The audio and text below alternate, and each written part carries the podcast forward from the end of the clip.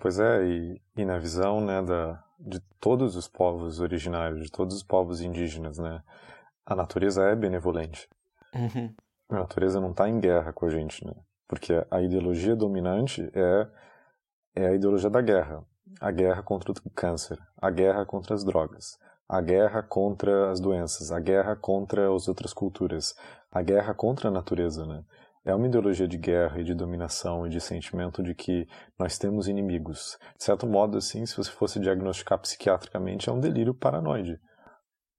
Né? A civilização vive uma espécie de delírio paranoide onde tudo é possível de ser é, onde o nosso fim, a nossa extinção estão em todos os pontos, assim, sejam as doenças, porque por isso a gente precisa vacinar todo mundo, como o Bill Gates está fazendo, né? Então a gente precisa vacinar todos os outros pontos. A gente precisa vacinar o mundo inteiro, porque senão a gente não vai estar tá seguro de doenças, né? Mas isso fala de uma é, é, um é um delírio, assim, é um estado de consciência muito patológico, que é como se você falou, e quando você se abre para isso, né? Seja vocês quando vocês tiveram a experiência do, do peyote ou da ayahuasca, que você percebe que a natureza é sensível, que ela possui inteligência própria, que ela é intencional, os seres se tornam outras coisas. De repente, qualquer qualquer bicho assim que, você, que, que num estado de inconsciência você se relaciona como se fosse um bicho, como algo assim que tem menos que você, de repente, num estado de consciência desperto, você vê a expressividade dele, emocional, de um, um cachorro, de um gato, de os outros seres. Eles se tornam companheiros, né? Porque o estado de consciência é diferente, né? Então, é... parece que tira um pouco essa, justamente essa, essa divisão ilusória, né? Que a natureza está lá e os seres humanos estão aqui, como se a gente não fizesse uhum. parte mesmo da natureza, como se a gente não viesse de lá, assim, de que o, o que o inverso é justamente o que a gente criou nas cidades, né? nessa, nessa visão que a gente se separou da natureza e, e a natureza está lá longe e a gente está aqui. E os índios estão lá longe, vivendo como na ilusão que eles estão vivendo há, há como 500 anos atrás, mas quando você tem uma experiência dessa, como eu vivenciei ontem com o Tomás lá, com, no, no Temascal, com, com a Ayahuasca, é justamente essa barreira ela se rompe, essa essa ilusão ela ela se ela se derrete assim, porque você começa a perceber que você está é, até para quem não conhece o Temascal, né, o que que é o Temascal? Ele simboliza o, o ventre da Mãe Terra, né? é uma tenda como se fosse um iglu e, e tem um buraco no meio onde são colocadas pedras que ficam numa fogueira fora e as pedras vêm e é, e é jogado água nessas pedras evapora e se torna como se fosse uma sauna úmida, só que com, com um ambiente todo ritualístico, tem, fica no escuro total, com músicas indígenas, e, e aquilo te traz um, um sentimento ancestral mesmo, uma conexão que parece que você está retornando para tua casa, parece que realmente aquilo ali não é estranho para você. Eu me dei conta ontem, eu estava realmente na minha casa, na minha casa no sentido de eu pertenço a essa terra, eu pertenço a, a esse, esse tipo de ritual no sentido de, de fazer parte disso tudo, dessa conexão mesmo. E, e quando a gente, quando você falou isso dos animais, me veio muito à tona vários animais durante o processo, assim, veio a, a imagem mesmo de alguns animais. E você percebe que eles têm uma, uma natureza, uma uma energia, né? Esse, esse impulso muito é, é, o mesmo que o nosso. Assim. A vida deles é a mesma vida que a nossa. A percepção de, da realidade que é diferente, né? Mas é, e, quando você tem esse tipo de oportunidade de, de experienciar assim um, um, um, ritual ancestral, uma, uma coisa que já, já fazem há milênios, é, você percebe que não é preciso tanto, não é preciso é, o que a gente constrói aqui como uma missão de vencer na vida, uma coisa assim, uma, uma ambição enorme, assim. Tá na simplicidade, assim, tá na tá numa vivência muito mais é, natural da, da vida mesmo, né? É, exata, exatamente, né? Você falou essa, essa missão de vencer ou de ser melhor. É como se isso é a civilização é uma espécie de gigantesca compensação para a perda desse estado original. Pelo fato da gente ter perdido esse estado de espírito, de sentir a vida como você sentiu, né? Você entrou no Temascal e, e você sente que essa separação ela desaparece, né? Seja com os animais, ou seja com o contato com a terra, né? Ou seja, cada vez eu vejo isso mais, assim, é como se até até quando eu fui olhando para o meu próprio coração, né? E você vai meio que fazendo um processo de desconstrução psicológica para poder ter essa experiência de volta, você percebe tem uma tem uma ferida primal, tem uma super ferida que não é individual, ela é como se todos nós carregássemos isso, é como se o que no cristianismo fala se fala simbolicamente como pecado original, é como se dá para chegar nisso, assim. dá para chegar nessa dor, que tem uma dor por trás dessa separação, dessa perda, é que a gente coloca essa dor nos lugares errados. A gente acha que essa dor é só individual, tem a ver com a tua história, tem, tem a ver com os teus problemas, e aí cada um se olha a partir do seu conjunto de problemas, e cada, e cada um desses problemas é uma espécie de galho de uma árvore cuja raiz é a mesma. Mas a gente não reconhece essa universalidade, né, que tem uma raiz só para o nosso problema, que foi uma desconexão fundamental com isso.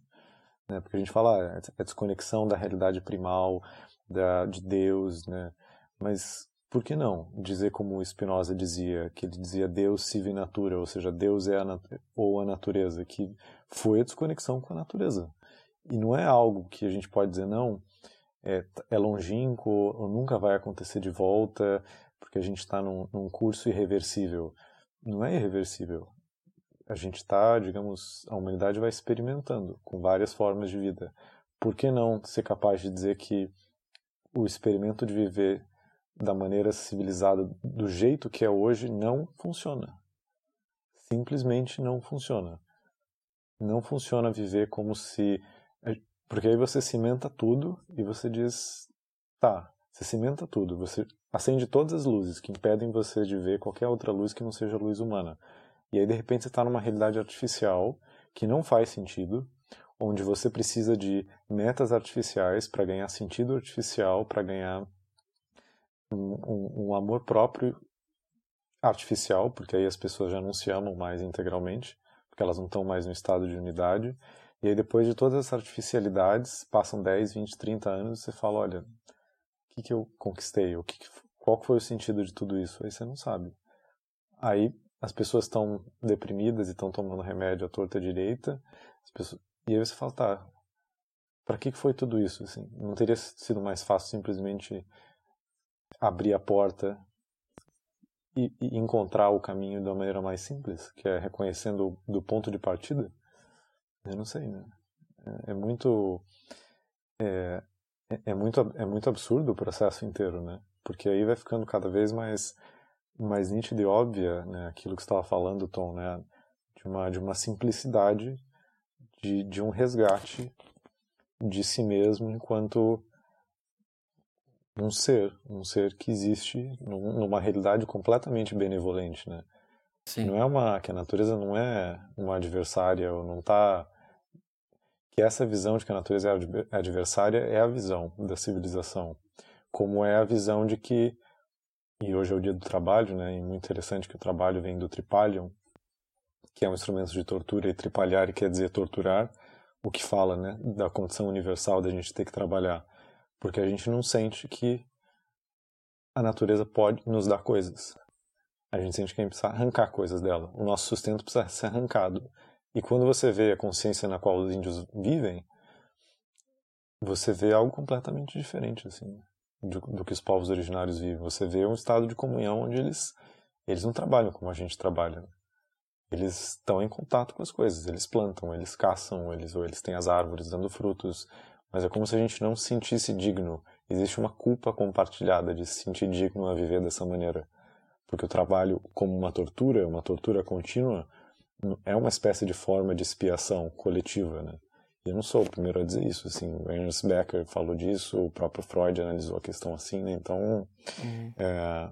só que agora talvez a crise cultural e civilizatória é tão vasta e, tá, e é tão intensa que é impossível não olhar isso direto nos, nos olhos, né? E fala, dá o nome aos bois, né?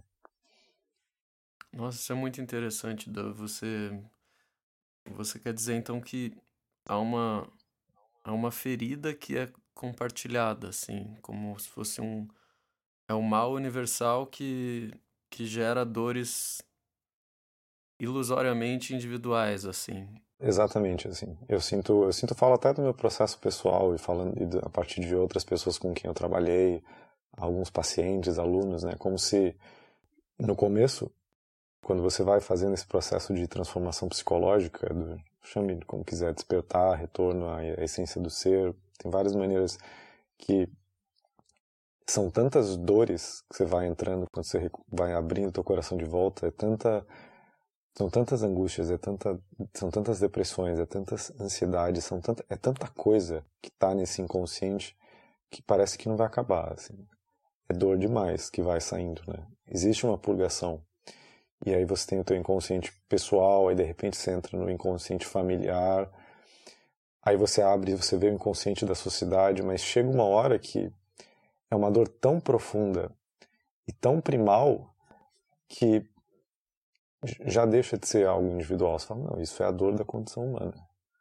É uma dor que todos os homens, depois de terem se divorciado né, desse vínculo, dessa unidade, carregam. Assim. E aí você toca na condição humana mesmo, nessa dor primal. E aí nesse ponto é, é muito interessante, porque cada pessoa que empreende a viagem de retorno, que começa a descobrir essas coisas e começa a dar voz a isso, cada pessoa cura a cultura inteira. Cada pessoa é um elo, é um elo da teia da vida que começa a, a recobrir a consciência para o que, que é a teia da vida, o que, que é essa unidade entre todas as pessoas, entre todos os seres, entre Gaia ou entre a mandala, chame como quiser, assim, mas o processo de transformação psicológica que leva para esse estado tem um caráter individual e universal ao mesmo tempo. Né?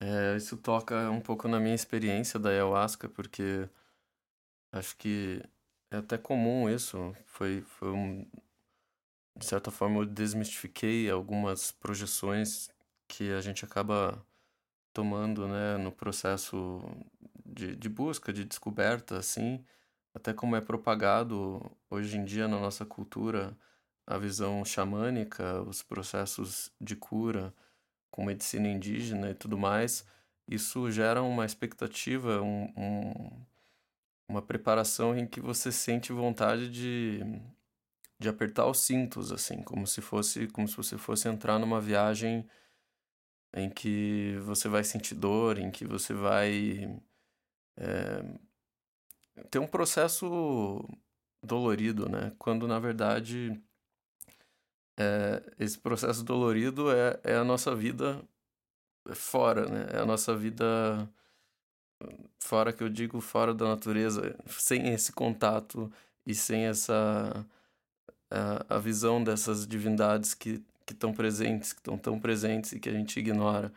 E isso é a dor, né? Mas quando a gente busca experimentar, né, de forma empírica, né, esse contato mais direto, como experimentar ayahuasca ou peyote ou outras formas de alterar a consciência e buscar um contato maior com, com a energia do cosmos, com, com a natureza, a gente, na minha, na minha experiência, foi uma experiência de alívio, foi o contrário da experiência de dor, assim, foi uma experiência de, de contato, uma experiência de ancoramento, assim. Eu me senti é, muito ancorado em, em algo mais essencial que tem dentro de mim e que me coloca num contato mais essencial com o que tem fora. Então, é, como a gente é capaz de fazer essa ponte com o uso de uma medicina é, é só uma forma de, de, de gatilho, né? Como se, como se essa medicina sagrada fosse um gatilho para essa percepção. Mas essa percepção, ela, ela não precisa da medicina em si. Eu, eu tive essa, essa impressão de que uma vez visto, você tem caminhos, e uma vez sentido, você consegue retomar. E o que essa dor, né, que a gente compartilha, essa ferida, ela ela pode ser aos poucos curada de uma certa forma ou ignorada, né? Como se a gente pudesse vendar os olhos para isso assim e buscar atenção num, num local mais harmônico, num, num lugar dentro de si em que, em que esse sinal ele, ele passa um pouco mais atenuado assim. É, é como, é como você disse, né, Tom? É uma não faz sentido, né, que que o, o, estado original, o estado primordial, o estado natural, o estado básico, dá para chamar de várias maneiras, não faz não é sentido que isso seja algo complexo e distante e difícil e que dependa de muitas elucubrações, de muitas reflexões teóricas.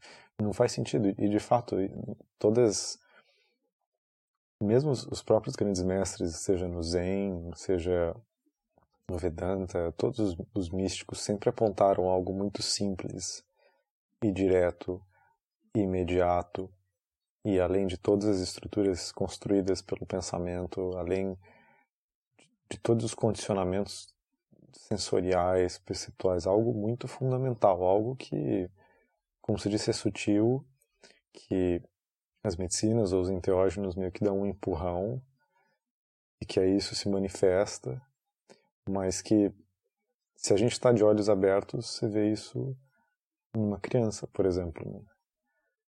que não é por não é por acaso assim né que até no gospel de São Tomé que é um dos gospels perdidos assim né de Jesus tem uma passagem onde onde fala sobre a percepção do estado de uma criança né? Que a pessoa que percebeu o estado de uma criança ela simbolicamente entra no reino dos céus por exemplo né?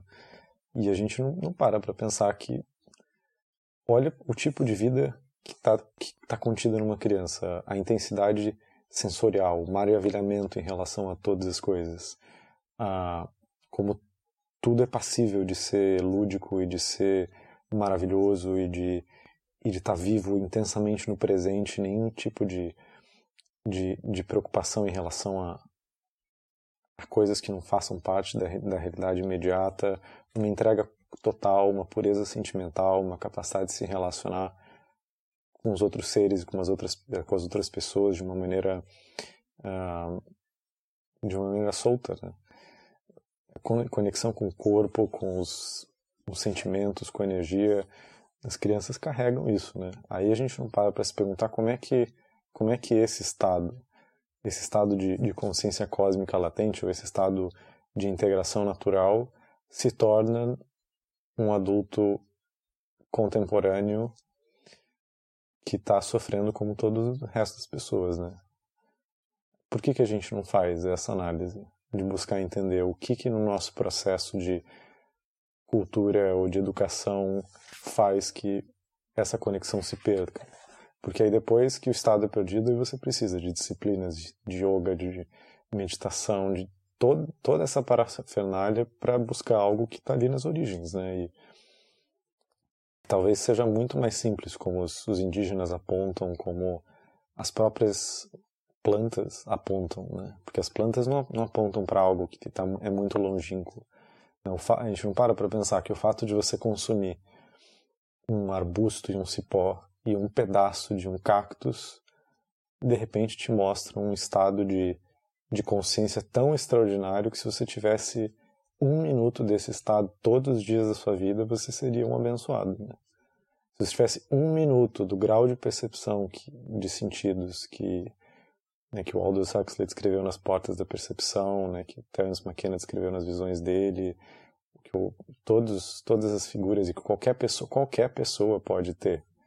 Qualquer pessoa, não, e claro, como você disse, não é algo que depende, né, das, das plantas ou dos cogumelos ou do que for, porque eles simplesmente mostram assim o estado fundamental da, da consciência humana, mas é algo que você vê na, na consciência de uma criança, né? Então dá para pensar, né, que talvez o experimento da civilização tenha sido uma espécie de um batismo de fogo, assim, uma, uma perda enorme, muito demorada de um estado de espírito, mas que o tempo talvez seja um círculo, talvez tenha um momento onde o retorno às origens seja necessário para fechar o círculo né, dessa enorme peregrinação. E isso se reflete em múltiplos níveis, seja do colapso da civilização e das pessoas buscando sair das cidades e, e ter outras experiências e explorar esses estados de consciência diferentes, seja de você buscar uma relação diferente com as crianças e, e educar as crianças de uma maneira diferente, né? desescolarizar e, e permitir que as crianças entrem em contato com o seu próprio ser de uma maneira mais mais direta, né? Ou seja, esse olhar que a gente pode dizer assim do olhar condicionado, né? Que é o que a gente busca desconstruir para poder encontrar isso em nós mesmos e recuperar essa visão da natureza de nós mesmos. Esse olhar ele também incide na educação que a gente faz das crianças, né? Então, então não sei, é muito é, é multifacetado o problema quando você olha para tudo que a gente criou, né? seja na nossa alimentação, na educação, no modo como a gente vive, nos lugares que a gente vive, né? E como você disse, de fato, é algo muito é muito sutil, né? Não é algo espalhafatoso, muito pelo contrário. É a né? inversão, né? É, é propriamente a, o contrário do que a gente acha, né? Que está muito longe, que tá que é uma coisa a se alcançar, que é uma coisa mas é uma coisa perdida que a gente já teve, né? Como você falou do, do espírito da criança, né? E como essa até o relato do Tomás sobre isso foi eu compactuo disso assim porque é uma, é uma percepção de retorno à tua casa a casa no sentido de, de estado original assim de, de uma consciência mais expandida mesmo né? De uma, uma percepção da natureza diferente. E, e a cultura ela ela vai te distanciando disso né? A educação a própria política o meio de trabalho é, isso vai ficando muito distante, né? Mas quando eu vejo uma, uma oportunidade dessa, de, por exemplo, de estar em Curitiba, essa, esse ritual foi em Curitiba, é, quando está no meio de uma cidade grande e você tem a oportunidade de desconectar um pouco disso, de vivenciar um, um ritual ancestral, assim, de, de ter esse tipo de, de percepção, é, me, me, vem assim inevitavelmente um, um breve otimismo, assim, apesar de ainda ser muito pouco, de de ser algo desconhecido.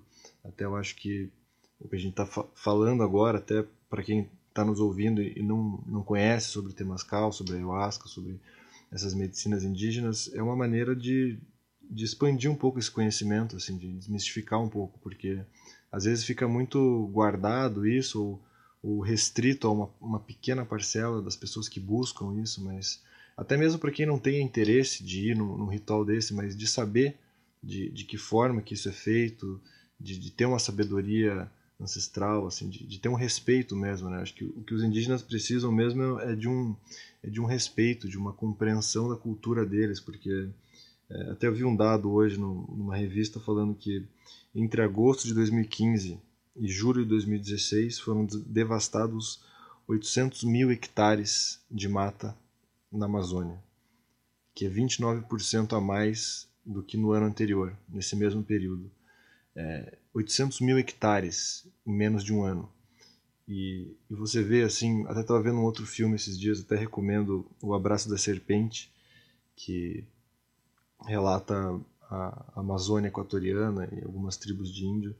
E, e, a luta que os índios têm, assim, até com várias indústrias, né? a indústria do ouro, a indústria da borracha, a madeireira, como os fazendeiros é, aniquilam várias tribos de índio por interesse monetário e, e, não respeitam nada as terras que eles estão lá há milhares de anos. Então é, é uma coisa que a gente pensa assim que tem que haver um, um respeito maior. Até está acontecendo em Brasília um grande protesto dos indígenas lá, é, de abrir um pouco esse olhar assim de, de não ter aquela visão estereotipada do, do, indígena atrasado, do indígena que, que é o mesmo de 500 anos atrás. Assim, acho que tem, tem muita coisa. Até o Daniel é, tem visitado algumas tribos indígenas. Você tem visto, né, daqueles eles têm essa, essa vontade de, de, de compartilhar a cultura deles. Eles não são uma, uma cultura fechada, assim. Eles têm até um, um receio com o homem branco no sentido de olha, olha a história, né? Olha o que o que o homem branco fez com eles, mas